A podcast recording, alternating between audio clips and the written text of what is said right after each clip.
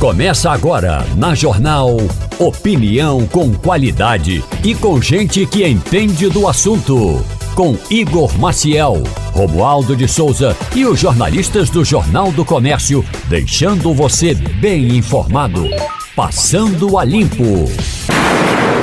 Eita, começou Passando a Limpo agora. Muito obrigado a você pela audiência. Muito bom dia para você que nos acompanha agora pelo rádio da sua casa, do carro, do, do você que está também no trabalho, você que está no ônibus. Muito obrigado a você pela audiência e obrigado a você que nos acompanha também pelos, pelo aplicativo. É, tem um aplicativo da Rádio Jornal. Você baixa na sua plataforma de aplicativos, vai lá, baixa Rádio Jornal e coloca para escutar o Passando a Limpo. Você escuta a programação toda aqui, com áudio, com vídeo. Pode me ver, pode ver o Fernando Castilho, que também está aqui, é, acompanhando o Passando a Limpo de hoje. E também pelo YouTube. No YouTube você coloca lá JC Play entra no canal do JC, JC Play, e aí você acompanha também aqui a Rádio Jornal e o Passando a Limpo. Fernando Castilho, muito bom dia. Bom dia, Igor Marcel. Bom dia, ouvintes da Rádio Jornal.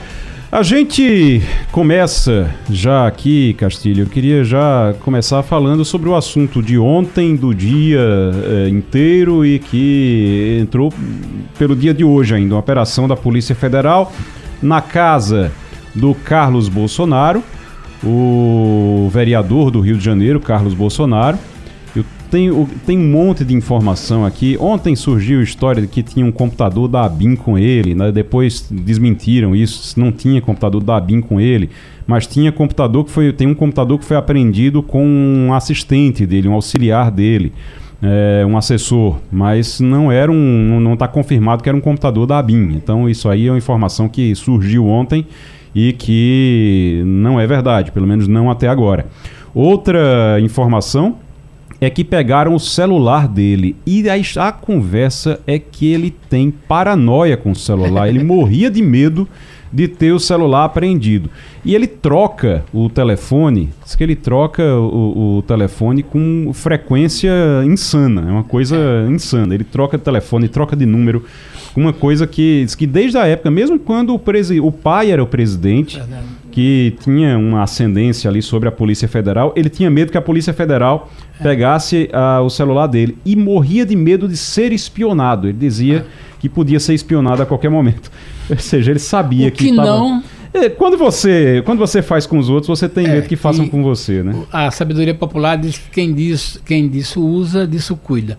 É, o que ficou muito claro, é, é, além dessa essa, essa parte é, até engraçada, né, dessa paranoia dele, imagina a sensação de você é, passar a, pela manhã e o policial dizer eu quero o seu celular e, e a partir daí aquele seu celular vai ser todo é, degravado e é, importante observar isso que existem métodos de fazer todas as conversas. a Polícia Federal tem programas e são programas até que qualquer pessoa pode usar, muito fácil mas imagino que a situação dele é muito preocupante. Agora, isso tudo isso, infelizmente, revela, é, confirmadas ou não, é, essa investigação de que como o Estado brasileiro foi invadido, como o Estado brasileiro foi atacado no sentido de que pessoas que não eram do status né, do, do, do brasileiro, né, do, de, de, ser funcionário público do Estado Serviço, poderiam ter acesso a informações. É, o vereador Carlos Bolsonaro não era um agente público do governo federal. No entanto, pelo que a gente vê, ele teria tido é, acesso a essas informações. O curioso também é que não bastava só você bisbilhotar ou tentar informações de seus adversários mas até de possíveis aliados que viessem a trabalhar com o governo. Quer dizer, é, a história registra que é, grandes ditadores e grandes países que viveram ditaduras faziam isso. Né? É, se a gente olhar tanto na, na, na, na Alemanha nazista como no, no, no, período de, de Stalin, os expurgos dos, dos, dos companheiros eram maiores do que as punições aos adversários. Isso é muito ruim para a democracia brasileira. Nós estamos expondo, a gente está aqui falando de coisa engraçada, mas não tem nada engraçado. A gente está falando de um problema muito sério de como a agência é, que deveria servir para eh, revelar informações estratégicas para servir ao país e, eventualmente, se pedido é, pela Polícia Federal para o presidente, né, que o Gabinete de, de Segurança Institucional poderia requisitar esse tipo de evento, é usado para esse tipo de coisa. É aquela história. Você pode acusar que é, você tem esse tipo de informação, mas é muito ruim para o Estado brasileiro saber que há bem pouco tempo tinham aparelhos dentro do aparelho do Estado que estavam cumprindo funções específicas para agentes que a gente não sabe qual é o objetivo. Esse é o grande problema dessa investigação. É, hoje tem uma previsão de um depoimento do Carlos Bolsonaro Agora, o interessante é que não tem a ver com a operação de ontem. É, ele é vai, coisa, ele vai né? prestar um depoimento hoje, mas não tem a ver com a operação de ontem. É outra coisa, é uma postagem que ele teria feito sobre um diretor da Polícia Federal. E aí ele vai ir lá é. para se explicar é. por que é que ele fez essa postagem. É no outro inquérito. Ah, é, a Polícia Federal está tá, tá considerando a Polícia Federal a, a Polícia Federal está considerando a ABIN paralela como uma célula de organização criminosa. É verdade, isso foi tratado nos documentos, né? Isso, exatamente. O núcleo, o núcleo teria feito monitoramento ilegal de 30 mil, 30 eh, mil vezes, não de 30 mil pessoas, é. mas 30 mil vezes, e pessoas tanto aliados como. aliados também, viu? É. Tanto aliados como adversários do governo. Agora, quando a Polícia Federal trata a BIM paralela como célula de organização criminosa, complica. É. Aí eu vou explicar, vou dizer por quê. Que quando você trata como organização criminosa, aí tem um crime a mais na história. Tem um crime a mais na história. Não é só o crime de ter investimento, mas a, o, o, crime de formação de organização criminosa, que é o, o, que antigamente a gente chamava de formação de quadrilha. É. Lembra quando a gente chamava é. antigamente? É. Esse termo não se usa mais, é, mas era o, o, termo era formação de quadrilha. E aí a organização criminosa é exatamente é mais amplo e é exatamente o que a gente chamava antigamente de formação de quadrilha. E aí você consegue colocar um monte de gente, você pode colocar o Carlos Bolsonaro, mesmo que o Carlos Bolsonaro não seja o chefe é. da operação, como se diz, é. como algumas pessoas dizem, ah, ele era que comandava essa BIM paralela, mesmo que ele não seja, mas a partir do momento que ele tem teve acesso às informações, ele está enquadrado no como crime federal. No, no, crime federal como organização é. criminosa. Então é algo realmente é. que muda muita coisa. O simples coisa... fato de você ter esse, esse termo lá, organização criminosa, é. célula de organização criminosa, já muda muita coisa. Uma coisa para que os nossos ouvintes possam é, ter uma ideia, é, é, importante observar duas coisas nesse mundo da contra-espionagem que a gente faz parte de um gênero do, do, do cinema. Mas é importante que no mundo real, é, a partir do momento que você tem um celular e que você tem um computador, é, tecnicamente você chama a identidade, o protocolo de identidade. Então, tudo aquilo que você, quando você abre o seu celular, quando você abre o seu computador, que você entra na internet, aquilo ali está registrado dentro de parâmetros globais. Portanto, existem programas que podem ser perfeitamente analisados e identificar. O que existe internacionalmente é que a lei internacional de proteção de dados protege você. Mas existem programas em que é possível você fazer esse tipo de acompanhamento, monitoramento, ou numa linguagem normal, espionagem, agora, desde que autorizado pela justiça. E quando um juiz autoriza uma instituição ou uma organização fazer um tipo de, de, de investigação dessa, em monitoramento, ele fundamenta isso na, em princípios legais. No caso da ABIN, o que se viu foi o seguinte: o governo tinha comprado esse equipamento, aliás, um equipamento comprado no governo de Michel Temer sem licitação. Uhum. É, a gente não sabe o tamanho da franquia, da, da, da, da, do alcance das licenças que esse programa foi comprado. É, e aí, de posse dele, né, as pessoas começavam a monitorar isso aí. Só que tem um detalhe: mesmo nesse programa, para você entrar nele, você tem que se identificar.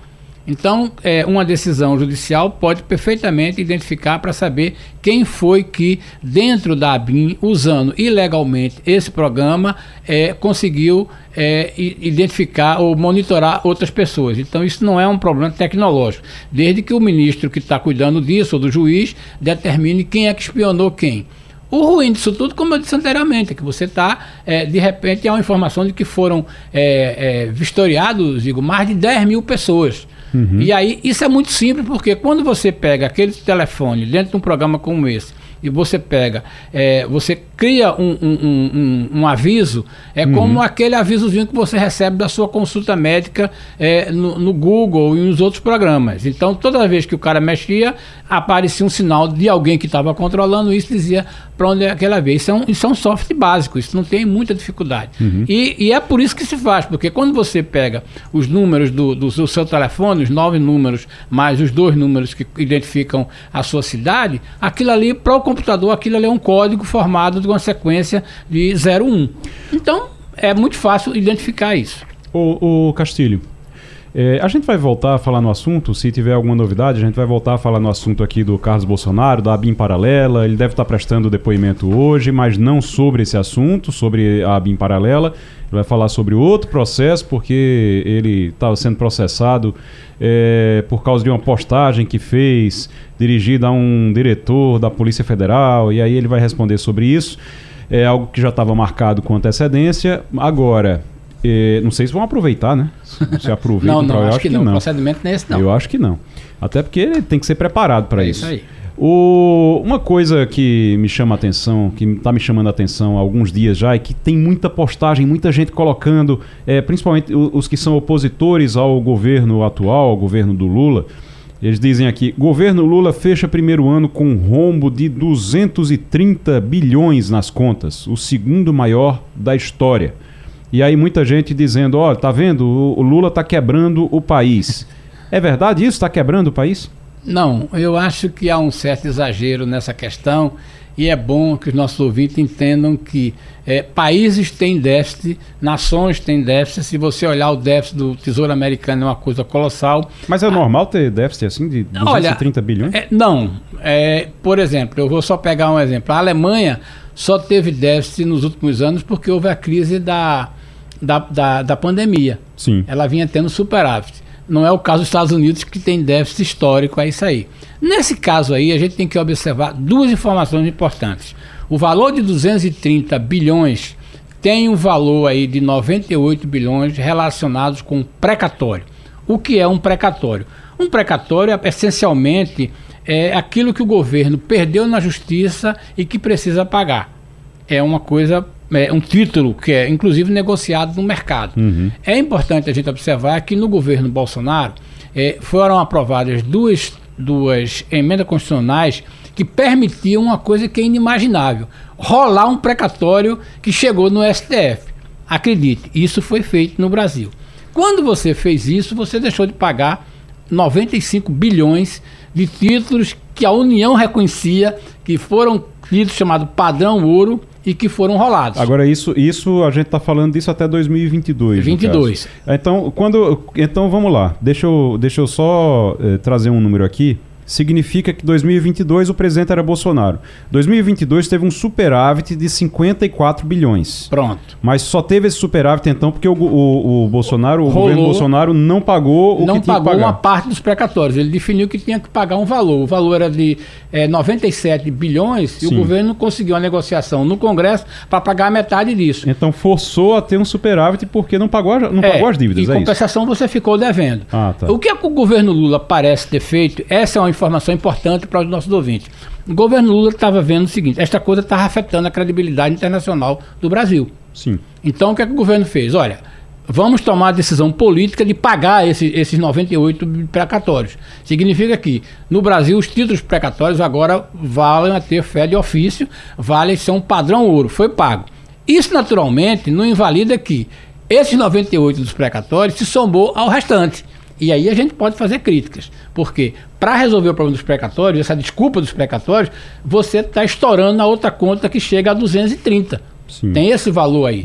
E aí fica muito claro e há uma crítica muito forte. E é importante observar: essa crítica não vem do- dos, dos aliados, né, aliás, dos integrantes do governo passado. Essa crítica vem de setores da sociedade, economistas, banqueiros, analistas econômicos, que dizem o seguinte: que esse valor aí de quase 123 bilhões, 122, que deixou de ser pago fora os precatórios, é o descontrole. E aí a gente pode passar amanhã aqui discutindo como é que foi isso aí. Mas é importante observar duas coisas. Primeiro, dos 230, 98 são de precatórios. O resto é estouro de contas mesmo, que o governo foi gastando, foi gastando e estourou aquela previsão, inclusive do ministro Haddad, que achava que podia chegar a 100 bilhões e que chegou a 130, 130 a mais. Deixa eu, é, só para entender uma coisa aqui, é, é, isso não é pedalada não, que foi feito em 2022? É o que chamavam, chamam de Não pedalada? porque foi com autorização de uma emenda constitucional. Há uma Ah, diferença. Foi, foi por uma... Por uma... 113 e 114. O Congresso Ah, a- tá, a- entendi. autorizou isso. É aquela história. O governo, no, o executivo, tem muita força, inclusive, que a gente está vendo sobre o STF. E, inclusive, sobre o legislativo, quer dizer. Você... Porque o, o que é que a gente chama de pedalada nesse caso? É o seguinte: é você tá, você tá ali, você fecha o, o seu mês é verdade. Aí quando fecha o seu mês, você diz: Olha, fechei o mês e tô com dinheiro sobrando na conta. Mas não é, tem uma gaveta que você foi jogando os boletos. Tem um monte de boleto para pagar, um monte de conta para pagar é. que você não pagou. Aí por isso que você fechou com dinheiro é na conta. Se o gerente ali... do seu banco olhar, você tá ali com saldo positivo, a gente vai ligar para você. Você não quer aplicar esse dinheiro, não? É, pois é, vai ficar todo feliz o gerente ali dizendo: é, Ó, você tá com é dinheiro sobrando aí, só que você tá cheio de dívida é e não pagou as dívidas. então foi isso que aconteceu em 2022. Em 2000, agora ia ter de qualquer forma, mesmo que não pagasse esses precatórios que o governo Lula pagou, ia ter prejuízo mesmo, ia, ia ser um prejuízo grande, né? Ia 130 ser. bilhões é muito. É, é muito... É, é, esse valor é. é. muito, é muita coisa, porque você tem aí todo um pacote de despesa uhum. e a uhum. gente, se a gente pegar só os números mágicos, 130 corresponde exatamente àquela, àquela, àquela MP que se fez no começo do governo Lula para pagar as contas de, de, de, de, subir o Bolsa Família, subir, subir aquele, aqueles valores. Uhum. com a maldade, a gente poderia dizer, olha é, para pagar os benefícios sociais do governo Lula, estourou o, o, o orçamento. É uma discussão, uhum. mas é importante observar isso, que agora é, essa conta está aí. Foi, a conta aconteceu, não tem outra A discussão agora é como é que a gente vai pagar a conta de 2024. Em greve há dois meses, os auditores fiscais da Receita Federal farão operação padrão nesta terça-feira que prevê inspeções mais rigorosas nas bagagens de passageiros que desembarcarem de voos internacionais.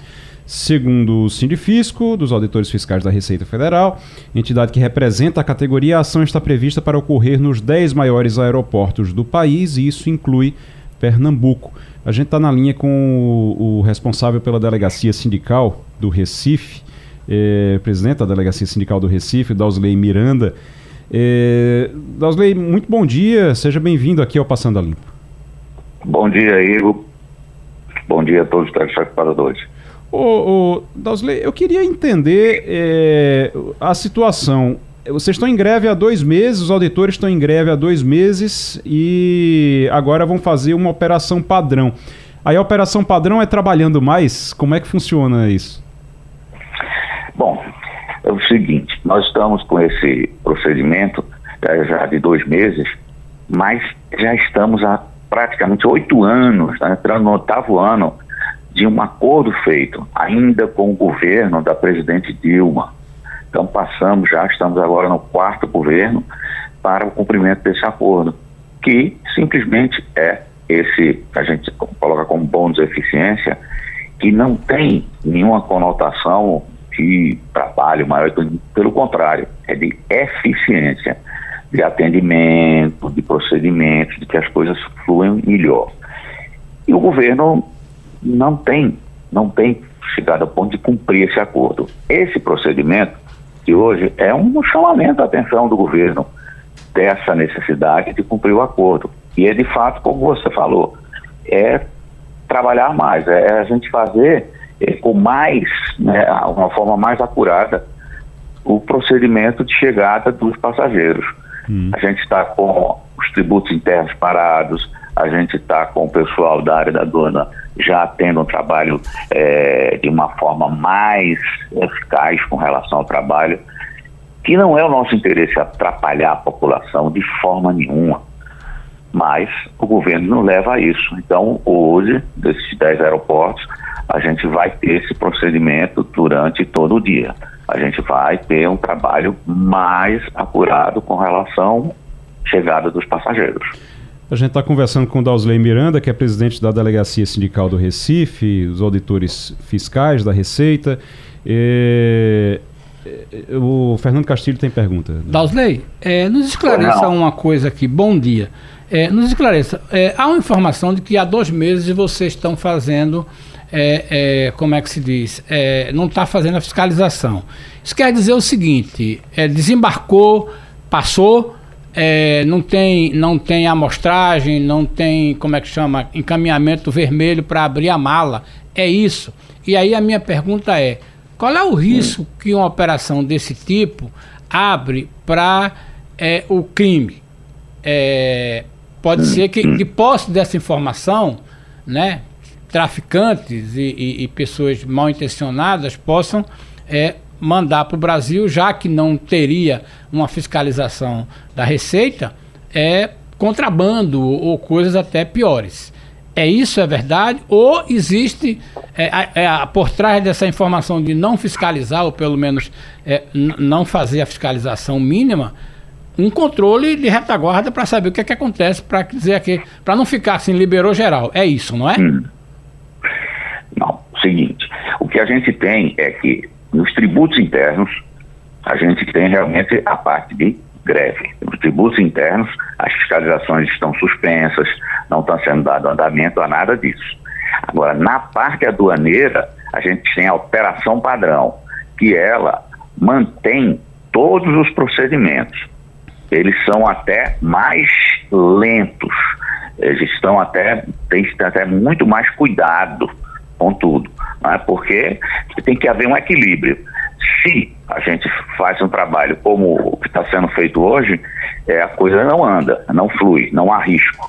Né, vai ficar tudo isso. Não. O que a gente tem é esse risco, ele continua existindo, o trabalho tem sido feito, tanto que no, na, o pessoal da aduana, o pessoal dos, das fronteiras, da portos e aeroportos, eles não têm essa figura de greve, diferente dos tributos internos. Então, para esse cuidado a gente tem. O que se tem é agilidade tudo com relação a produtos como explosivos, é, radioativos, médios, essa parte toda não. Essa parte toda tem um tratamento normal, com agilidade normal que se tem. Mas com o restante, isso para. A semana passada, na semana passada, a gente teve uma, uma liberação zero. Né? Não houve nenhum trabalho de importação em diversos portos, portos aeroportos. Aqui Paraíba, Alagoas, Pernambuco e Rio Grande do Norte, que é a quarta região, o pessoal da importação não houve nenhuma liberação. Então, pelo contrário, o risco durante esse período se torna maior ainda, com cuidado a toda essa coisa da parte do, do crime, sem dúvida. O Dausley Miranda, presidente da Delegacia Sindical do Recife, falando aqui sobre essa operação padrão dos auditores da Receita nos aeroportos, incluindo o, o Recife aqui, o aeroporto do Recife, que vai passar por essa operação padrão. Para quem está indo, para quem está eh, desembarcando hoje no Recife, de voo internacional, os familiares estão indo lá para esperar a chegada, essa saída vai demorar mais então, a previsão é essa. Exato.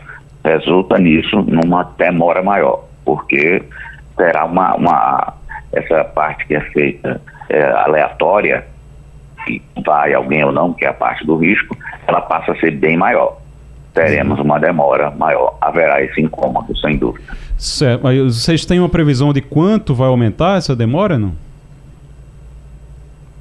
Olha, ela, no mínimo, ah, no mínimo dobra. Uhum. Então, o mínimo é isso quando a gente tem uma, encontra muitos voos ao mesmo tempo, então chega a ser mais que o dobro do tempo. Qual é o horário mais complicado uh, no aeroporto do Recife?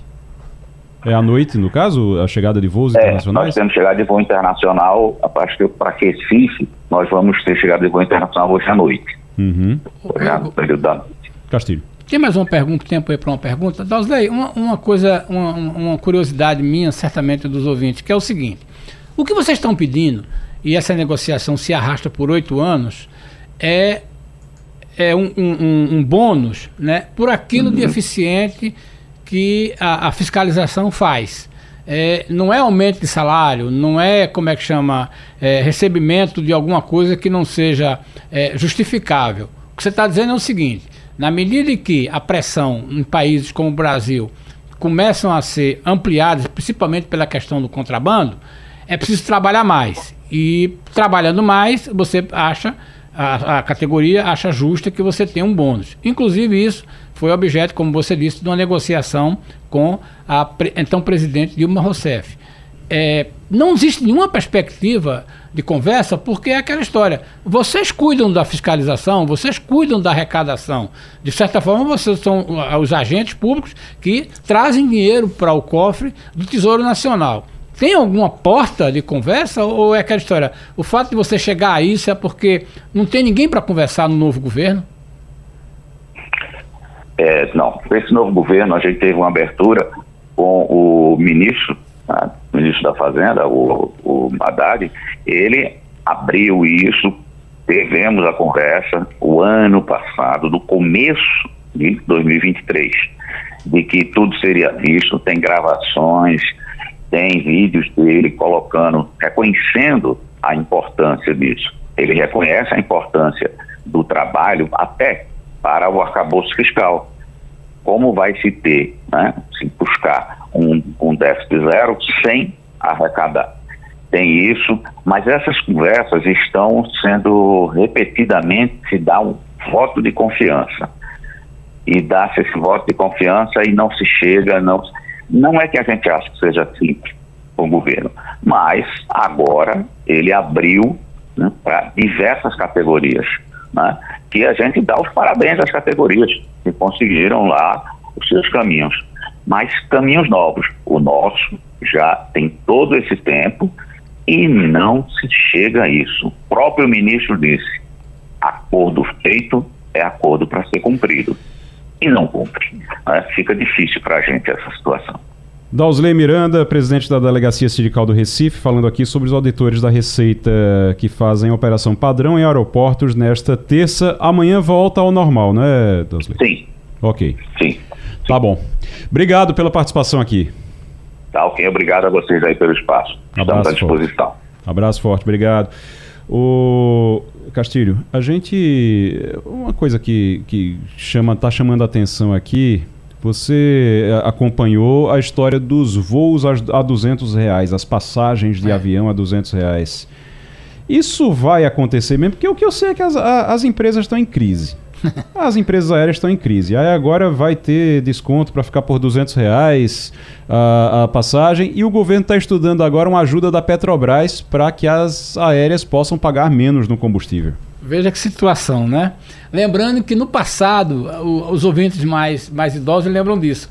O que foi o motivo da quebra da Varig? A dívida dela com a Petrobras. Uhum. Se a Varig tivesse equacionado a dívida dela com a Petrobras, a Varig existia até hoje. O governo Lula, o primeiro governo Lula não aceitou. Nós tivemos o fechamento da Varig, surge a Gol, que por 20 anos depois está com um problema sério.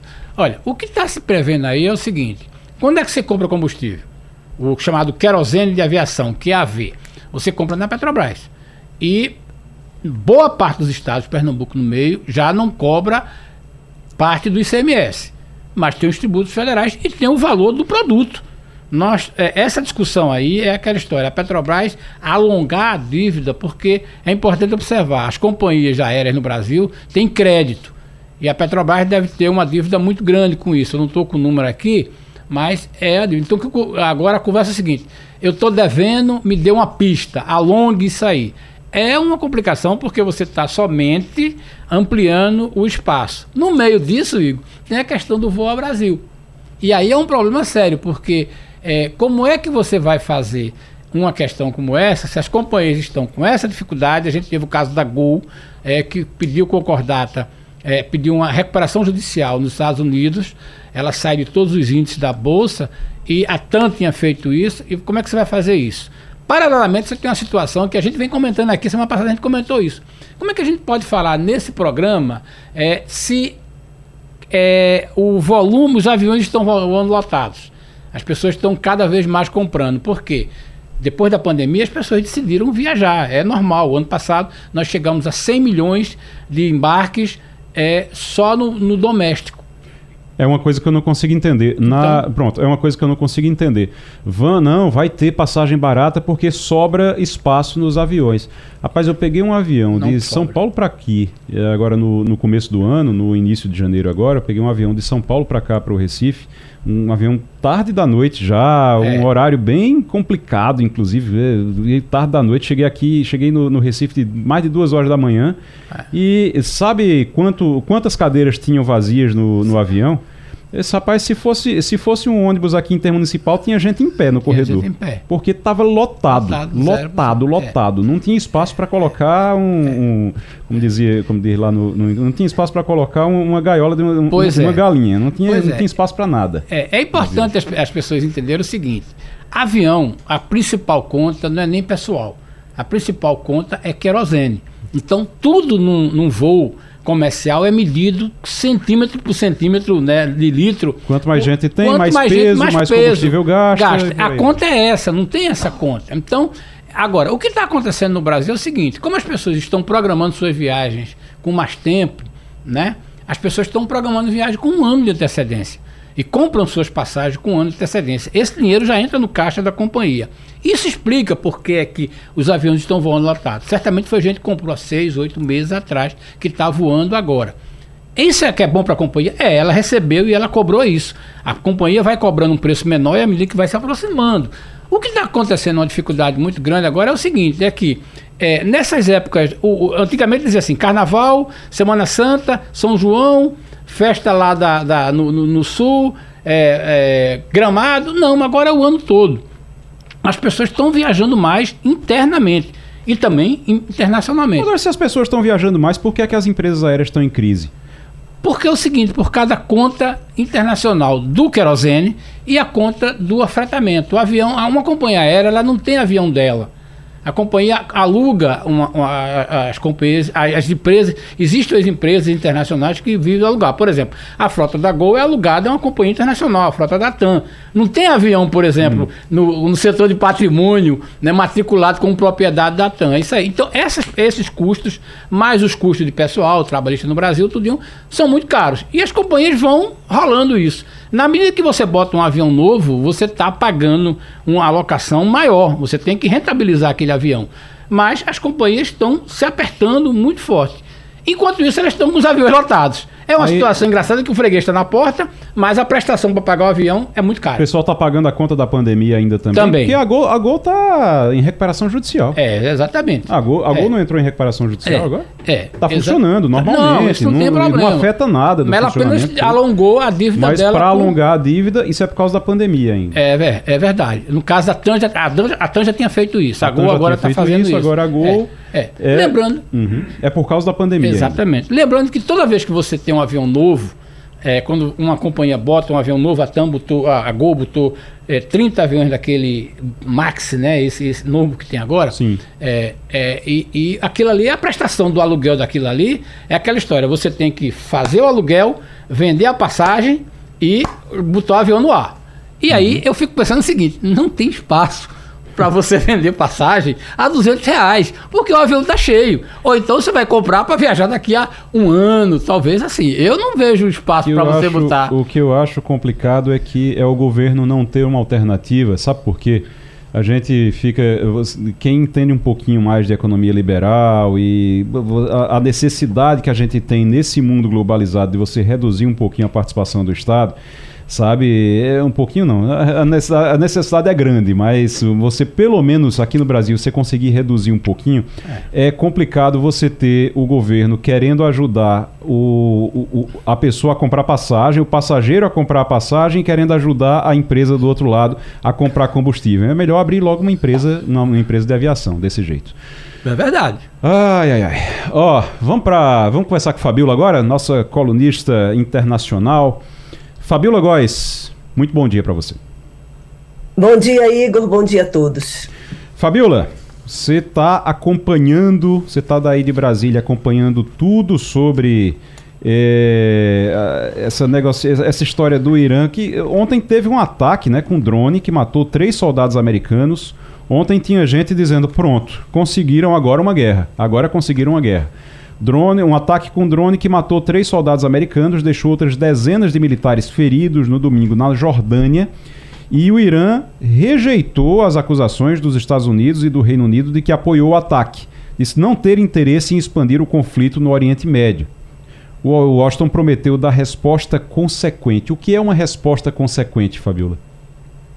Olha, está o mundo inteiro observando esse conflito, essa possível escalada do conflito ali no Oriente Médio porque essa, esse grupo, Resistência Islâmica, atacou uma base militar, uma base logística que os Estados Unidos mantêm na Jordânia. E eles mataram com drone três militares e feriram mais 34 militares. E eles tiveram uma surpresa, porque eles achavam, inclusive, esses militares achavam que esse drone era o drone deles, era muito similar ao que eles têm naquela região. E aí pegou todo mundo de surpresa. Já ouvi dizer que não seria a intenção é, um ataque dessa magnitude, matando três militares americanos, mas, por outro lado, também já ouvi comentaristas internacionais falando que isso poderia sim ser uma resposta às ações dos Estados Unidos em defender Israel nesse momento de guerra contra o Hamas. Esse é mais um grupo eh, que se junta a outros grupos né, na, da região, como, por exemplo, os Iutis no Iêmen, o Hezbollah no Líbano, e esse grupo, eles todos eles são financiados pelo Irã. Então, teria uma, uma, vamos dizer assim, uma interferência muito grande do Irã nesses ataques. Os Estados Unidos não disseram que não vão aceitar, que isso não vai ficar assim, que eles vão, de fato, responder a esses ataques não sabemos de que forma isso vai acontecer, eles não anunciaram, mas disseram que seria no, no, no momento em que eles acharem apropriados. O governo Biden está tendo uma pressão muito grande do, dos republicanos, do Partido Republicano, que é o partido do ex-presidente Donald Trump, para que eles ataquem e que isso não fique assim, né? Que os Estados Unidos não percam esse momento agora em de que poderia revidar. Só que também tem uma pressão muito grande para o Biden não, não revidar. Imagina se revida contra o Irã num momento de guerra como esse, aí outros países, outros atores poderiam entrar no conflito. Então tá todo mundo de olho. É, cada dia a gente tem uma notícia, isso foi no domingo, na verdade. É, cada, cada dia a gente ouve falar de um conflito pontual que pode escalar. Então é mais um e esse assunto, esse tema de conflito de de, de Líbano e Hezbollah e Irã, isso vai perdurar aí por alguns meses ainda. O, o, Fabiola, às vezes a gente fica pensando. Eu prefiro os Estados Unidos assim em paz, tá? Eu prefiro os Estados Unidos em paz, é, lidando com as coisas de forma mais racional, de forma mais controlada. É muito melhor assim. Mas é, será que os outros países eles não começam a ver alguma fraqueza nos Estados Unidos? E olha, eles atacam, matam três militares e os Estados Unidos ficam falando em resposta consequente, ficam falando em negociar, ficam avaliando a situação. Em outra época, um, um, George Bush da vida já teria ah, partido o Irã ao meio com, com uma bomba, não? Com certeza, é exatamente essa a crítica do governo Biden, né? Uhum. O Biden já tem uma imagem enfraquecida, já tem uma imagem de que é um presidente fraco e que tenta negociação, só que os Estados Unidos eles não são assim, eles são um país bélico, né? A própria pois é. população é. apoia essas investidas militares contra outros países. Então ele perde força, só que ele agora vai ter que mudar essa postura, porque senão ele corre o risco, já está correndo o risco de perder a eleição. Agora, se não tem um ataque à altura de, vamos dizer assim, um governo Bush, ele certamente vai perder muito eleitor agora nesse momento. Porque George Bush, a uma altura dessa, já tinha partido o Irã no meio, assim, da, naquela época, né? Também que o, o, poderio militar dos Estados Unidos era muito superior a, a, ao que é hoje em relação ao mundo. O mundo cresceu também em relação a, ao poder militar. Agora, Fabiola, é, aproveitando ainda essa. Eh, você está de férias em Brasília, né? Mas está acompanhando, isso. ligado em tudo com suas fontes lá em Washington também, né? Exatamente, é isso mesmo. Volto para Washington em março e enquanto isso a gente está aqui em Brasília acompanhando tudo de perto. Você volta e esse num ano eleitoral, então importantíssimo também. Agora Castilho tem pergunta para você. Pois é, Fabio. O problema desse fato do final de semana, né, é aquilo que Hollywood define como o saco preto né, três sacos pretos estão voltando para Washington e isso é um, um, fator muito sério, muito impactante na opinião pública americana. Mas eu queria que você falasse um pouco. Só explique o que é para o ouvinte. O, o, saco preto Desculpe, é com um cadáver dentro. É, os três, é um padrão internacional. Os três militares. Que você embarca um militar dentro de um, de um, de um. Como fosse um. É um saco mesmo, com uhum. festiclé, e bota é, um, é uma, uma, uma vestimenta antes de colocar no caixão. É um padrão militar, você recolhe, bota no saco preto e manda para os Estados Unidos. Para fazer o transporte. Para fazer né? o transporte e é quando feito isso. Então, essa é uma expressão que é muito usada nos Estados Unidos. Então, quando aparece a imagem de três sacos pretos, é um negócio muito sério que significa que um militar americano foi assassinado, ou foi morto, que liga. Mas, Fabíola, eu queria que você falasse um pouco para a gente é a história de que Israel agora formalizou um número é importante isso. Israel conseguiu chegar a 190 nomes de funcionários da ONU que teriam colaborado com a, do ataque do Hamas. É, é, muito interessante porque, primeiro, Israel chega a um número desse e é uma acusação formal. Como é que isso vai repercutir? É mais um problema nessa guerra que a gente não tem perspectiva de resolução. É isso mesmo, Castilho, bom dia. Olha, e isso foi com a ajuda dos Estados Unidos, e os Estados Unidos, eles ajudaram nesse relatório, é um dossiê que foi entregue para a ONU, a própria ONU já afastou é, 25 funcionários que estariam ligados a esse apoio, vamos dizer assim, ao Hamas. E é uma agência muito importante, foi uma agência criada em 1949, é uma agência que ajuda refugiados na região da Palestina, é uma ajuda que que é fundamental. Simplesmente, se, se os países, são nove países agora que estão dizendo que vai deixar de doar dinheiro para essa agência da ONU, é simplesmente para ajuda humanitária na faixa de Gaza, porque não vai ter dinheiro para alimentos, não vai ter dinheiro para mandar funcionários para socorros imediatos, a, os desastres, né, o que, os prédios que foram implodidos, as pessoas precisam de alojamento, médicos também, muita gente, os hospitais não estão dando conta, vários hospitais estão destruídos, então atende-se a população em qualquer local, então precisa de remédio. Então, realmente é uma, uma, mais uma tragédia que ocorre, né? Infelizmente, funcionários da ONU, o processo seletivo de contratar um, um profissional para a ONU é muito rigoroso e realmente é de se estranhar como é que essas pessoas estiveram infiltradas ali para ser contra Israel e defender os palestinos. A ONU ela tem lutado para se manter como uma agência independente, uma agência internacional que ajuda, que pacifica, apaziguadora, que não escolhe lados. Obviamente é o lado humanitário, né? E, e agora é mais uma rusga que existe aí entre a ONU e o Benjamin Netanyahu, né, o primeiro-ministro de Israel, que não gosta, não se dá muito bem com o, Antônio Guterres, que é o secretário-geral da ONU. Então é mais uma rusga, mais um, um conflito que está no meio dessa guerra e só quem sai perdendo, obviamente, é a população. Fabiola Góes, falando aqui com a gente no nossa colunista internacional falando aqui com a gente de Brasília, das férias dela em Brasília, mas trazendo informações lá de Washington, dos Estados Unidos e do mundo. O Fabiola, Tá tendo problema na fronteira dos Estados Unidos também. Já não basta problema no Oriente Médio, já não basta é, problema na Ucrânia. Agora, até aqui na Guiana a gente teve problema também com a Guiana e a Venezuela, mas já está se encaminhando para resolver. Agora, problema na fronteira dos Estados Unidos com o México. Olha, isso daí vai, de, vai ter muito que falar, porque é uma briga feia e a Suprema Corte teve que intermediar e o Texas não está atendendo a decisão que foi na semana passada para retirar os arames farpados que o governador do Texas, Greg Abbott, colocou em toda a fronteira com o México. Ele está sendo acusado de, de aprovar medidas, né, de implementar medidas que seriam contra o, o direito humanitário, inclusive eles colocaram boias nos rios para impedir, as boias gigantes para impedir que as pessoas nadem, né, no rio que, que faz a fronteira com o Texas para chegar nos Estados Unidos.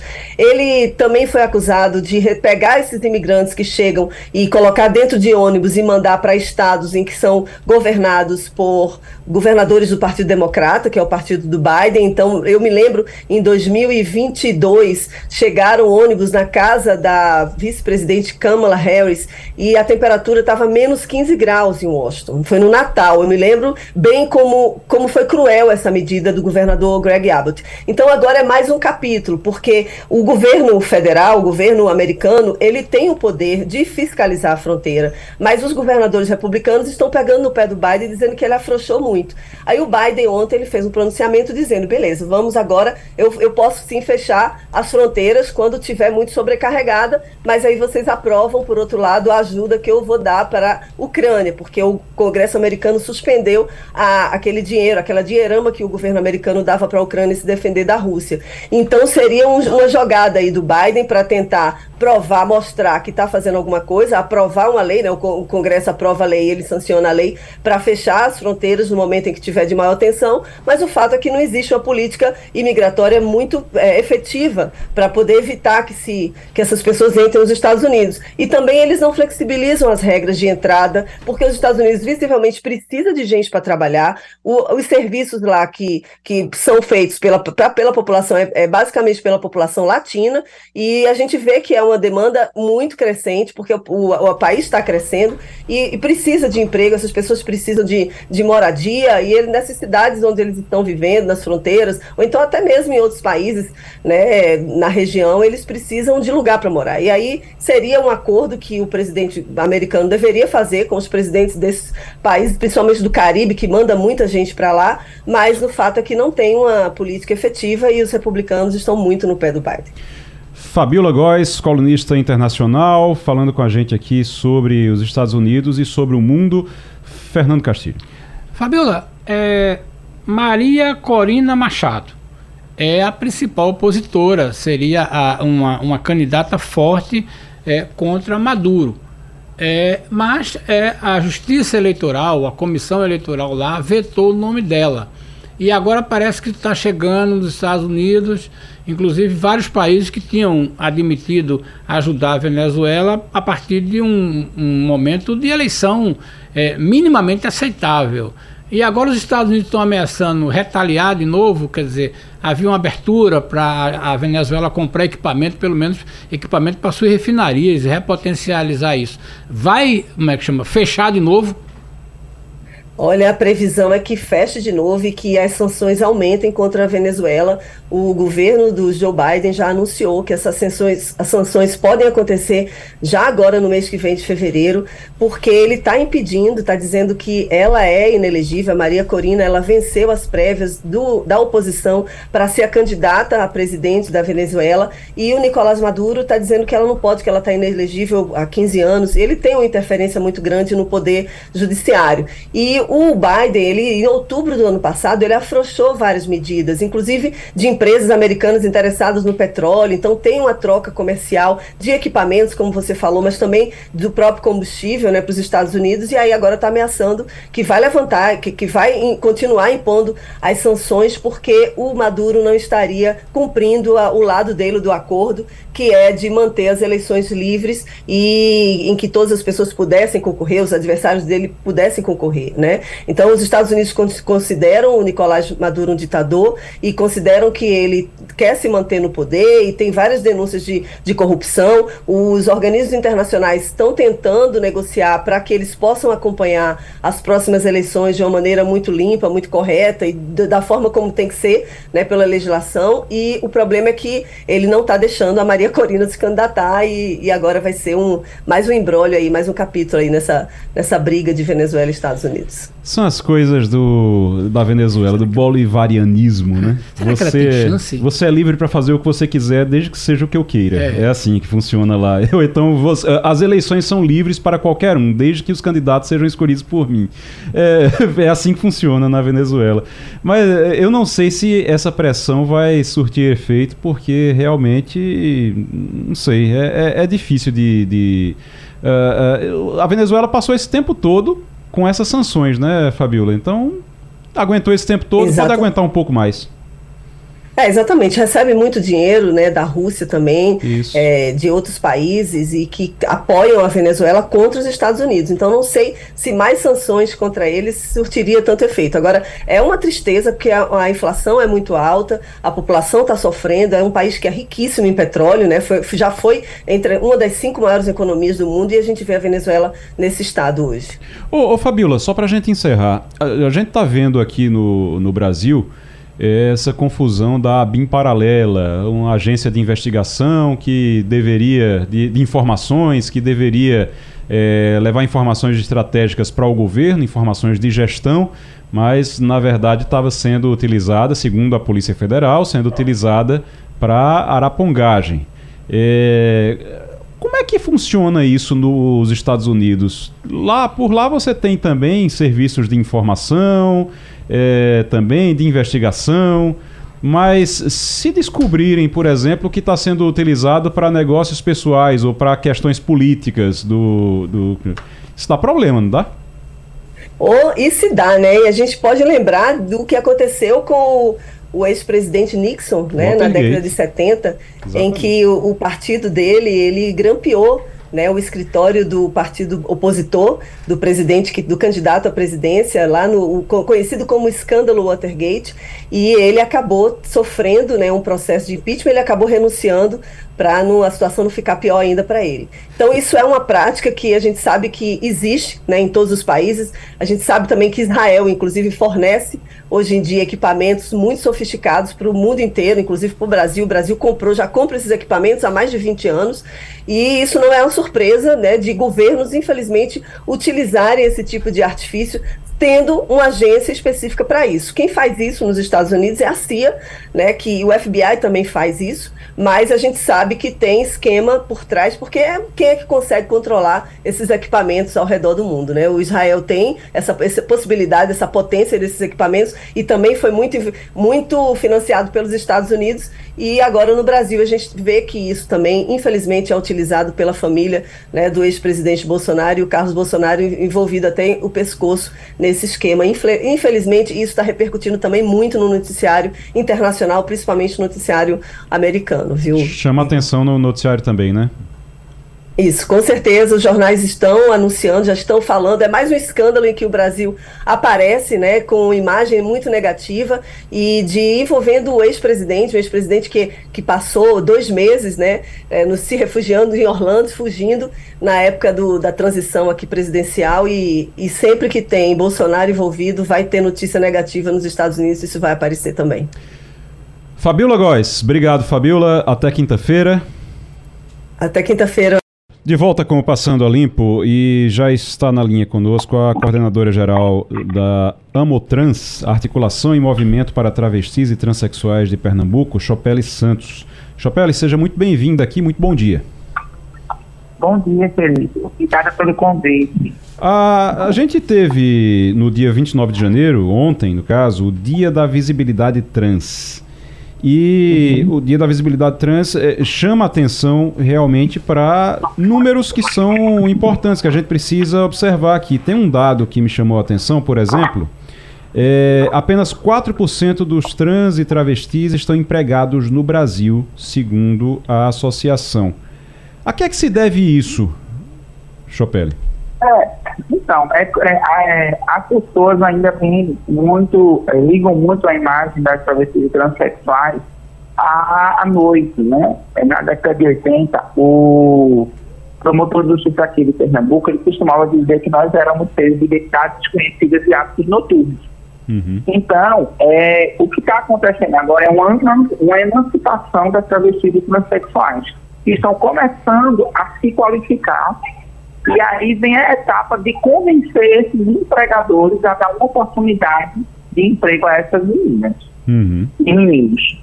E aí isso é um processo lento, porque a cultura era de quê? De que 90% das travestis estavam na prostituição. Uhum. Aí hoje, aí você agora tem duas, tem três etapas. A primeira etapa é você qualificar essas meninas, que é, né, tirar essas meninas da área de prostituição Uhum. Segunda etapa, qualificar essas meninas. E terceira etapa, convencer o empregador a dar uma oportunidade a essas meninas.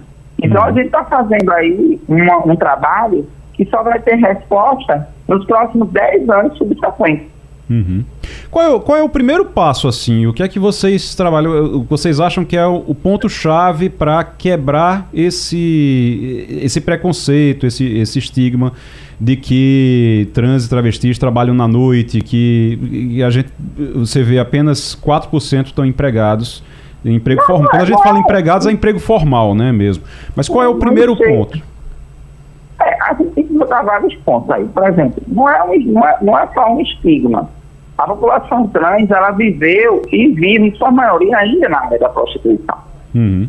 Agora é que estão existindo projetos e convênios para qualificar pessoas trans. Uhum. Então você vai pegar pessoas que passaram a vida dela toda, digamos, uma trans hoje que tem 30 anos, desses 30 anos, digamos que 20 anos, é, 20, vamos ali, 15 anos ela viveu na área de prostituição. Então eu vou ter que pegar essa trans, eu vou ter que trabalhar a autoestima dela, porque a sociedade diz para ela que ela tem que estar ali.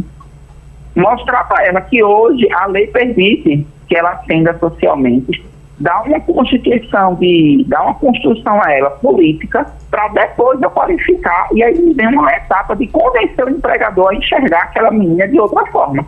Então, uhum. É um processo lento, é um processo gradativo lento, porque agora que nós deixamos de ser de ser seres de hábitos noturnos é, e de estar desconhecidos de hábitos noturnos. Mas aí a gente tem a legislação que já garante muita coisa. A questão do nome já é uma realidade. A questão, do, a questão da, da transfobia já é criminalizada. Esses fatores já é, ajudam em muito a emancipação dessas pessoas. A gente está conversando com Chopele Santos, que é coordenadora geral da Articulação e Movimento para Travestis e Transsexuais de Pernambuco, Amotrans.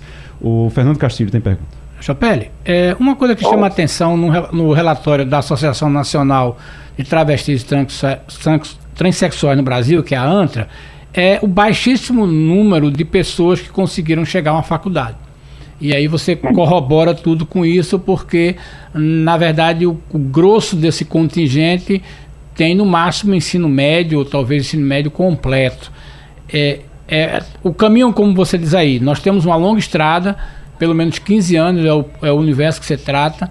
É, tem que começar uhum. pela escola, começar pela, pela, os programas de, de, de, como é que chama? É, de, da, da, de capacitação. De capacitação e de, como é que chama? Até é, é, formalização do ensino médio, né? Dos jovens e adultos. É um caminho para fazer isso aí. Talvez pensar em trabalhar junto a prefeituras e o governo do estado em, em turmas de, de, de, de, de EJA, né? Para esse público? Pode ser um caminho? O que é que você pensa sobre isso? Primeiro que a gente não tem que ver isso como um aspecto negativo, a gente tem que ver isso como uma vitória.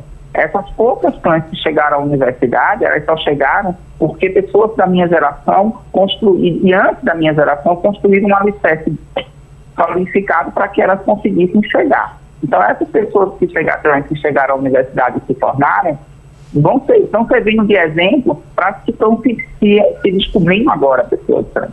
Então, hoje, a gente tem muitas doutoras, advogadas, médicas, vereadoras, né, que conseguiram. É um número pequeno? É, mas é muito, é, é muito grandioso esse número pequeno.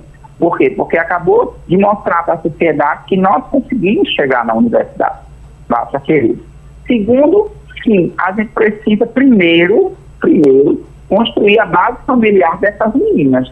E as famílias, quando descobrem que as pessoas trans são travestis e transexuais, continuam colocando elas para fora, a gente vai entrar num processo destrutivo. Então, a gente tem que trabalhar aí a base familiar, aí da base familiar a gente tem que trabalhar a base educacional, da base educacional a gente tem que é, estudar, é, trabalhar a empregabilidade. A então, gente... é um circuito que vai, que vai seguindo. Então, as escolas precisam estar preparadas. As escolas também ainda têm muita dificuldade, porque as pessoas, a maioria das pessoas, não conseguem ser gestoras. Gestores não entendem que ser gestor não é o indivíduo, não é a pessoa. Ser um gestor de uma escola, de uma secretaria, você tem que ter uma mente ampla, porque você vai trabalhar com a diversidade de pessoas. E aí você não pode levar seus preconceitos, você não pode levar a sua ideologia, você não pode levar a forma, você tem que ser profissional. E as pessoas não conseguem separar isso. Isso dificulta muito né, o, o, e torna mais lento o processo de emancipação das travestis e transexuais. Chopele Santos é coordenadora geral da Articulação e Movimento para Travestis e Transsexuais de Pernambuco. Chopele, só para a gente encerrar, é, a, a, a, o crescimento dessa, da chamada agenda ESG, que é a sigla em inglês para Boas Práticas em Meio Ambiente, é, Social e Governança. Essa, é, é, essa agenda, ela ajuda, impulsiona a pauta, de, a pauta de vocês, essa pauta de diversidade nas empresas? Sim.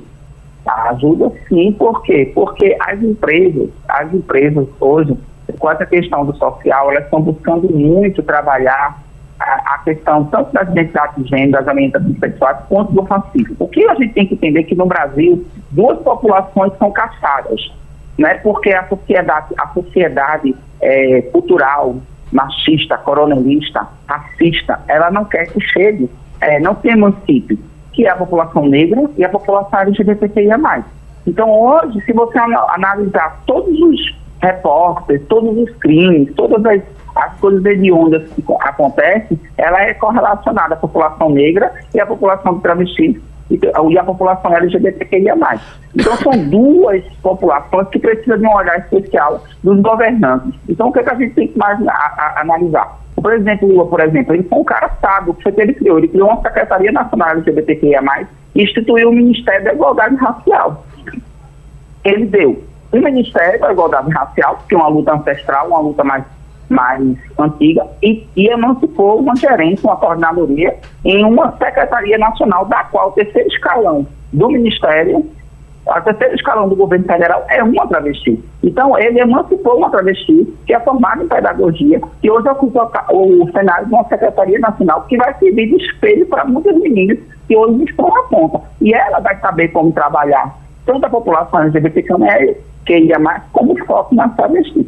Então, as pessoas precisam entender que não é privilégio, que não é, é, é gostar, ah, porque eu gosto mais da população. É não, porque se a gente analisar o mapa de violência do Brasil, a comunidade LGBTQIA+, e a comunidade negra, é as mais, mais violentadas e as mais oprimidas social. E aí, né, é, as empresas elas vêm com isso, né, essa coisa de trabalhar o racismo, de ter leis de incentivo fiscal para trabalhar a comunidade LGBTQIA+, tem ajudado muito. Agora é isso que eu estou lhe dizendo.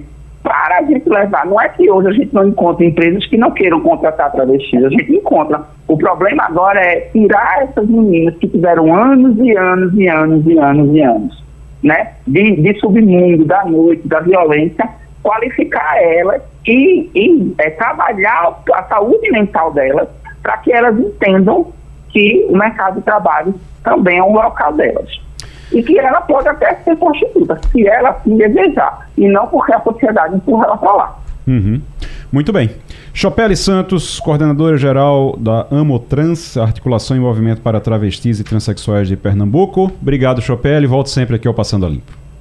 Nada, meu amor. Obrigado a vocês. Sempre à disposição, viu? A gente está vendo ali as imagens de um. A, a FAB capturou um avião não autorizado sobrevoando o território Yanomami a aeronave foi interceptada no ar, em Roraima. O piloto conseguiu fugir, pousou e conseguiu fugir. Mas é aquela cena que o, a FAB, a Força Aérea, vai lá com um jato e diz: ó, dá um tiro, dá um tiro de advertência e diz: errei de propósito. ele diz: errei, mas foi de propósito, tá? O próximo eu vou acertar. Pouse. Aí ele vai, pousa e saiu fugindo, conseguiu fugir, porque, é, mas pelo menos recuperaram o avião, atrapalharam um pouquinho lá. Aliás, essa situação dos Yanomami lá que é impressionante como parecia que tudo ia se resolver, né, quando mudasse o governo. Pelo contrário, não mudou foi nada. Não mudou foi nada. Eita, meu Deus. Felipe Moura Brasil, bom dia. Salve, salve, Igor, equipe, ouvinte da Rádio Jornal, sempre um prazer falar com vocês. Felipe, o, tô vendo aqui informações de que o Alexandre Ramagem imprimiu informações sigilosas de relatório de inquéritos eleitorais. Tinha isso impresso, tinha esse documento. É o, o Carlos Bolsonaro está indo prestar depoimento hoje, não é sobre esse assunto, é sobre outro assunto, outra confusão dele, mas está indo prestar depoimento hoje na Polícia Federal. A situação do, do da família Bolsonaro não está muito boa, não, né? Não está muito boa, de fato. A gente, a cada operação policial, tem dever jornalístico de ler os relatórios da Polícia Federal, parecer da Procuradoria-Geral da República, a decisão é, do ministro do Supremo Tribunal Federal, para poder analisar o caso em todas as suas nuances, fora dessa gritaria de rede social que divide lulistas e bolsonaristas, para ver exatamente o que, que tem substância. Então, a operação contra o deputado federal bolsonarista, que é líder da oposição no Congresso Nacional, Carlos Jordi, que tinha sido outro dia, essa tinha bases mais frágeis. Inclusive, a Polícia Federal usou uma foto que havia sido adulterada como se ela fosse é, aquela versão adulterada correspondente à realidade. E não era. Quer dizer, um aliado do Carlos Jordi não estava em Brasília no 8 de janeiro e a Polícia Federal entendeu que aquela foto comprovava que ele estava. Quando depois foi, é, veio à tona que ele estava em Campos dos Goitacazes, lá no Rio de Janeiro. Havia apenas uma mensagem, mas que não indicava um ato é, criminoso ou golpista do Carlos Jordi. Então, assim, não tinha uma justificativa muito sólida para uma operação invasiva com o líder da oposição no país. É, agora, a, o, o, caso da família Bolsonaro com a ABIN, a Agência Brasileira de Inteligência, e a montagem de uma estrutura paralela comandada pelo Alexandre Ramagem, que é um aliado da família, era um policial que ficou na escolta da, do, do, Bolsonaro entre a eleição e a posse, aí ficou muito íntimo, tem foto dele de Réveillon com o Carlos Bolsonaro. Quer dizer, toda, to, todo esse tema, todo esse contexto, ele tem substância. E agora apareceu mais alguns elementos. É, para além de todos que já tinham aparecido na tentativa do Bolsonaro de instrumentalizar a Polícia Federal, quando ele tentou colocar lá o Alexandre Ramagem. Então agora apareceu uma mensagem de uma assessora do Carlos Bolsonaro para a assessora do Ramagem, na época em que ele era diretor da ABIN, é, pedindo ali informações sobre inquéritos é, que poderiam atingir o Jair Bolsonaro e os seus três filhos. Então a mensagem foi destacada na decisão é, do Moraes. Tá lá ela falando assim: "Bom dia, tudo bem? Estou precisando muito de uma ajuda. E aí, na sequência, ela envia uma mensagem que diz o nome da delegada, Isabela Muniz Ferreira, responsável lá pelos inquéritos especiais, diz o número dos inquéritos, coloca entre parênteses, envolvendo PR, que são as iniciais de presidente da República, e três filhos. É, e ainda diz o nome do escrivão, para ela poder localizar melhor, o Henri Basílio Moura. É, então, a assessora do Carluxo enviando mensagem para a assessora do Ramagem. Quer dizer, é, a utilização aí de terceiras pessoas, eventualmente, é, para que eles próprios ficassem na moita. E a decisão ela mostra que não houve apenas as mensagens, mas a impressão de relatórios, quer dizer, a investigação descobriu que o Alexandre Ramagem imprimiu ali é, relatórios que haviam sido solicitados para encaminhamento é, para o, a família Bolsonaro. É, então, isso confirma ali, na visão da Procuradoria-Geral da República, é, que a, a, a, tese né, de que havia um sistema de monitoramento que beneficiava diretamente aliados de Jair Bolsonaro. Quem trouxe isso à tona pela primeira vez num programa de TV foi o então ministro Gustavo Bebiano, que depois o Bolsonaro demitiu, é, acabaram brigados, porque é, ele acabou revelando informações inconvenientes para a família. E, e, o que é mais interessante, é, na minha visão, nessa história, é que o Bolsonaro, para se defender, ele foi dar uma entrevista, é, Igor, e, e ele uhum. falou assim: olha Inclusive, naquele vídeo daquela reunião de 22 de abril de anos atrás, que acabou sendo divulgado numa outra investigação, que era sobre a interferência na PF, o ministro Celso de Mello, atualmente aposentado do STF, ele era, que era o relator do inquérito e autorizou a divulgação daquele vídeo. Vocês me viram é, reclamando que eu não tinha informações suficientes, etc. Então, quer dizer, o Bolsonaro, para se defender, ele falou: olha só, é, eu tanto não tinha informações que eu estava reclamando lá que eu não tinha. Na verdade, ele está confessando que ele tentava buscar essas informações sigilosas, confidenciais, usando a influência dele, os camaradas dele em órgãos é, de inteligência, de fiscalização e controle. Ele até falou que ele tinha um sistema particular de informações, quer dizer, é, que policiais avulsos, que eram camaradas da família, é, traziam algumas informações para ele. E aí, se você pega o vídeo daquela reunião, como eu fiz ontem, uhum. num programa que eu faço, você vê a declaração é, do Jair Bolsonaro dizendo a respeito da BIM. É, ele, a BIM tem os seus problemas. Tenho algumas informações. E aí ele reclama que ele só não tem mais por causa disso, disso, disso. Mas ele está reclamando de outros órgãos. Ele falou assim: eu, é, eu não posso ser surpreendido com notícias. Eu tenho a PF que não me dá informações. Quer dizer, ele estava reclamando que ele não tinha informações sigilosas é, vindas da Polícia Federal. A Polícia Federal que ele estava querendo justamente instrumentalizar, colocando o Alexandre Ramagem, que isso, era o diretor exatamente. da ABIN. É e aí depois ele fala: eu tenho as inteligências das Forças Armadas que não têm informações. A BIM tem seus problemas, tem algumas informações. Quer dizer, de todas as instituições ali que ele estava reclamando, de todos os órgãos, a BIM era aquela que ele tinha acesso. Por quê? Porque o Ramagem estava lá. E ele confiava tanto no Ramagem, nessa interlocução, que queria colocá-lo na PF para ter as informações que ele não tinha antes. É, e, e, depois disso, só para completar, ele ainda fala assim: quem é que nunca ficou escutando é, conversa dos filhos atrás da porta? Meu Quer dizer, ele estava justificando a, a necessidade dele de saber coisas que não era para um presidente da República, é, que deveria zelar pela autonomia dos órgãos, é, saber. É, então, assim, realmente, como você colocou, Igor, a família Bolsonaro está embaraçada. É, tá embaraçada, é uma situação realmente bem complicada, assim, porque você tem. Eles vão se enrolando, né? E, e, essa história de. Não, naquela época eu disse que não tinha tanta informação quanto eu queria. A emenda sai pior do que o soneto, né? O, o ditado, a emenda Exato. sai pior do que o soneto. E no caso dos Bolsonaro, a emenda quase sempre sai pior do que o soneto, que as justificativas que eles arranjam para as coisas. É, realmente são coisas é, impressionantes. Agora, uma coisa que também me impressionou ontem, o Felipe, ontem, essa semana, é, foi a reação é, nada institucional e nada é, republicana da Secretaria de Comunicação. Aliás, a Secretaria de Comunicação é um problema no governo Lula, né? É um problema, você colocou muito bem. É o órgão que faz a propaganda oficial. Eu costumo chamar o, o ministro-chefe é, da Secretaria de Comunicação da Presidência da República de ministro da propaganda. Ele, inclusive, é quem faz a interlocução com diversas emissoras. Você tem a questão das verbas de publicidade de governo.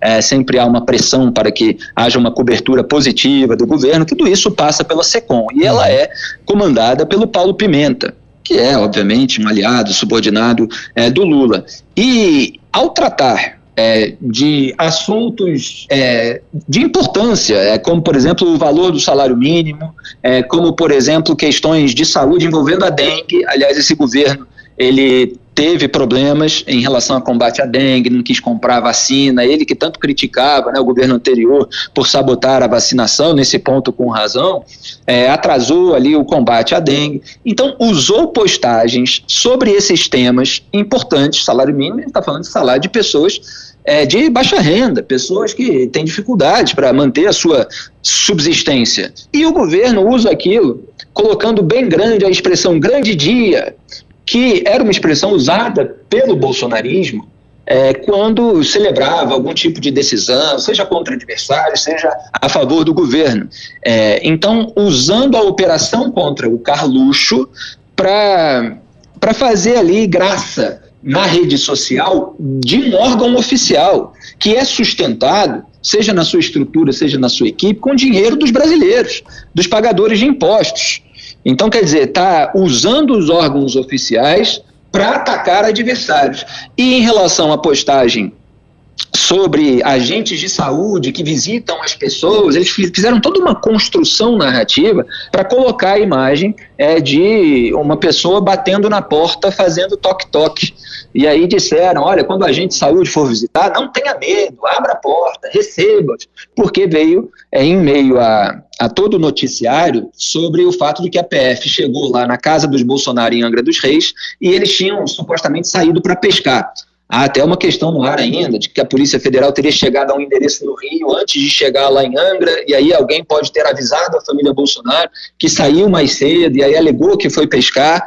Mas, enfim, é, o governo Lula não pode usar os órgãos oficiais para atacar adversários e fazer chacota diante de operações, ainda mais no momento de alinhamento do governo Lula com ministros do STF, como Moraes, que autorizou a operação. Então você politiza o caso e você gera percepção, mesmo que haja base, como eu falei, para investigações, de que é, há uma perseguição política, você reforça a narrativa do adversário. Mas eles não conseguem fugir à própria natureza, fazem essa chacota e fortalecem esse clima beligerante de polarização. Só faz polarização que só faz bem para eles, tá? É bom a gente Exato. sempre é bom a gente sempre pontuar isso. Não faz bem para o Brasil, não faz bem para o desenvolvimento do país, não faz bem para o social, para o econômico, para nada. Só faz bem para eles. E aí, quanto mais se eles incentivam isso entre eles, pior pra gente. Felipe, obrigado. Felipe Moura Brasil aqui na Rádio Jornal. Obrigado a vocês, sempre um prazer. Grande abraço. Tchau. Até quinta-feira. O... Deixa eu só mandar um abraço aqui, mandar um forte abraço para o Flávio José de Albuquerque Neto, que é Uber, escuta o programa Passando a Limpo todos os dias. Germano estava me, me comentando aqui comigo agora que, que acompanha o Passando a Limpo todos os dias. Flávio, grande abraço para você, bom trabalho aí, que eu sei que a luta é grande para quem trabalha de Uber, para todo mundo que está trabalhando aí de Uber agora, de, de, aplicativo, de Uber, de 99, de tudo. É, quem trabalha com aplicativo tem uma luta grande. O pessoal pensa, viu, Castilho, que ah, porque não tem, ah, não tem, é muito bom, não tem, não tem patrão. É muito bom de trabalhar. Trabalha a hora que quer, meu amigo. Só consegue sobreviver se trabalhar e trabalhar muito. É. Pessoal, pessoal que está lá sabe, quem, quem acompanha sabe como é a luta desse, desse pessoal. Grande abraço para o Flávio José de Albuquerque Neto, para todo o pessoal que trabalha agora de táxi, de é, motorista de aplicativo, transportando as pessoas nessa cidade que tem um trânsito infernal. Ô Castilho, deixa eu só falar uma coisa aqui é, com você. Como é que estão as contas? A gente falou das contas do governo federal. Como é que estão as contas do governo do estado? Porque eu soube que teve notícia boa. Hum. Agora foi anunciado um que uh, transformaram um déficit em superávit já para 2023. Aquilo que a gente estava falando do governo federal, déficit, prejuízo de 230 bilhões, aqui se conseguiu transformar prejuízo em lucro já. Lucro não, porque não é, mas eh, não. conseguiu já transformar em, em, superávit, pelo menos. É. E agora? Não. O que é que vem pela frente? Bom, é, o governo do estado publicou no último sábado. É, normalmente o governo do estado, digo, publica sempre no último dia útil de cada de janeiro do ano seguinte. Mas o governo, a governadora Raquel Lima Raquel Lira preferiu fazer isso no sábado e não só publicou no Diário Oficial do Estado, como também distribuiu uma comunicação para a imprensa esclarecendo isso. Basicamente, tem duas informações ali que são importantes. É, o governo conseguiu fechar o ano com uma, um superávit de um bilhão e dentro desse valor existiam ali perto de 700 milhões que estavam no caixa, que não estava comprometido. Era um dinheiro que não tinha boleto vinculada a nenhum boleto, numa linguagem bem simples. Isso basicamente se deveu ao fato de que o ano passado a governadora fez duas contratações financeiras muito importantes, 3 bilhões, né? E 400, parte desse dinheiro já entrou no caixa e aí a governadora tem esse dinheiro que não está tá livre para aplicação, né? Teve uma economia grande nas contas Sim, essa também, é a né? segunda informação. A governadora também encarregou o secretário e os secretários de dar uma geral nas contas. Parte disso é revisão de contrato mesmo, que estava, depois de 16 anos, os, os, prestadores de serviços praticamente indicam o que é que vão fazer. Essa revisão aí já reduziu muita coisa, é, reconfigurou contratos, repactuou, e aí no final das contas, no final do ano, o governo comemora uma economia de 600 milhões. Se você deixou de pagar 600 milhões, você conseguiu pagar seus compromissos em dia, e você, graças ao empréstimo, não é uma aumentou a receita, houve uma queda de receita, o ICMS cresceu bem pouco, mas você tem uma situação melhor. Resumindo, o ano de 23 deixa a governadora é, com as contas em dia, com o dinheiro em caixa e a perspectiva de receber este ano o dinheiro dos empréstimos que ela fez o ano passado. 3 bilhões e 400 milhões. Uhum. É uma situação de, de pista boa Acredito que esse ano a, começam a acontecer mais desembolsos e ações. Não quer dizer que ela vai gastar os 3 bilhões esse ano, não. Mas os 700 que tem em caixa, mais o que vai entrar e as ações de governo, arrecadação, normalmente você vai ter uma performance melhor. Na coluna JC Negócio, eu chamo a atenção para duas coisas que eu venho comentando há muito tempo na coluna, que é o seguinte. Pernambuco é diferenciado em relação aos outros estados em dois itens hum. que estão na Constituição é a questão da educação e na questão da saúde. A questão da educação, Pernambuco conseguiu aplicar, em vez de 25, quase 27. Só para o ensino médio foram gastos 5 bilhões. Você pode dizer, mas esse dinheiro todo, eu diria que esse é o melhor investimento que Pernambuco fez. Botar 5 bilhões no ensino médio. Por quê? Porque a gente está tratando jovem em 570 escolas de tempo integral. Esse pessoal aí está tendo uma perspectiva de futuro bem melhor. Eu acho que a marca de Pernambuco, a gente, o governo não consegue capitalizar isso fora da, da, das nossas fronteiras, mas é aquela história. Um estado que tem 570 escolas de ensino médio de tempo integral, nem São Paulo tem isso, eu digo, não é 570 escolas, ela não tem. Então, uhum. ele não tem isso o, os outros estados comentam muito o sucesso, mas Pernambuco tem essa característica. Eu acho que talvez Sim. a gente precise reembalar esse número para dizer como isso é importante. O outro número tem a ver com saúde. É, foram mais 5 bilhões, aí a pasta toda. Só que tem um detalhe que as pessoas esquecem: Pernambuco tem a maior rede de hospitais do Norte e Nordeste. Então, saúde aqui custa muito caro, não é por nada não, é porque tem mais hospitais. E Pernambuco tem uma história de inaugurar esse hospital, né? Vem desde o tempo que a gente tem os hospitais federais que estão sob comando do governo, quem não tem um hospital federal gerido pela União, os, os, os federais são as, e você tem os, os hospitais foram construídos. É, e a gente tem, uma tem um cultura problema. política, tem uma cultura, uma cultura política, política. Do, do não Brasil quer dizer que, que a, a, saúde é melhor, não. Que inaugurar o hospital dá voto. É aí, verdade. Aí você Esque... anuncia a inauguração do hospital, constrói o hospital, inaugura o hospital e depois não tem dinheiro para sustentar. É, é aquela história. Custa 5 é. bilhões para manter isso aí. Não quer dizer que é a nossa ação, mas isso é uma marca de Pernambuco. A governadora tem uma pista esse ano que eu acho que é interessante. Ela tem as condições dadas de fazer acontecer aquilo que. Deixa, que eu deixa eu lhe perguntar um negócio agora. Você que fez um levantamento de todas essas contas do governo, você está com todas essas informações. A gente trouxe a informação aqui no ano passado de que Pernambuco tinha perdido a, o CAPAG, né? Pronto, que é a capacidade é. de, é, de, de, você. A, a, possibilidade de você poder receber in, dinheiro de empréstimo. É. E aí tinha pego aquele dinheiro e aí perdeu o CAPAG por causa das contas de 2022. Aí em 2023 perde o CAPAG. 2024, aí passou 2023 recuperando as contas, as notícias são boas, conseguiu recuperar muita coisa. 2024 já consegue o CAPAG de volta? Ah. Ah, já consegue agora o CAPAG de é, volta? É, é em julho, né? É, é, observar isso. É, CAPAG é um nome bonito para dizer se o governador pode tomar dinheiro emprestado. É o Serasa do. É o Serasa da União, da Secretaria Nacional do Tesouro. O que é que o cara olha na sua conta? Hum. Qual é a sua conta de pessoal? De folha de pagamento do servidor, é X. Quanto é que você está devendo na praça? Certo. certo. Segundo, qual é o dinheiro que você tem em caixa? É, são três, são três fatores. Do ponto que você está devendo na praça, Pernambuco tem uma condição excepcional. O que a gente está devendo na, na, praça de empréstimo dá 14% daquilo que a gente pode tomar emprestado. Isso é bom. Isso é bom. Certo. Pessoal, o ano passado a gente estava numa situação extraordinária. No final do apagar das luzes, o governador Paulo Câmara deu um aumento generoso. Nós ficamos no limite, na peinha do. do final do, de 2022. Do 22. Ele uhum. deu um aumento de 18% para todo mundo. Significou hum. mais quase 2 bilhões na conta. Mas aí o Estado ainda está equilibrado na conta de pessoal. Na conta de, de, de poupança, é esse dinheiro que eu falei, 700 milhões. Isto, o que é que vai acontecer? Agora a governadora e o secretário de Fazenda vão fazer um, um documento e dizer, olha, estou organizado de novo. Eu quero meu CAPAG de volta. Já porque o ano passado a gente perdeu isso. Uhum. As condições de Pernambuco ter este CAPAG é pulo de 10. Por quê? Certo. Porque as contas estão bonitinhas, apresentadas, tudo. Então é possível que, já no final desse ano, o secretário do Tesouro deu uma autorização e disse, olha, para o ano que vem você vai ser CAPAG B. E, e aí, em 2025 vai 25, poder pegar mais dinheiro. A governadora pode voltar, chegar no banco e dizer, olha, tem dinheiro para mim aí, então é possível.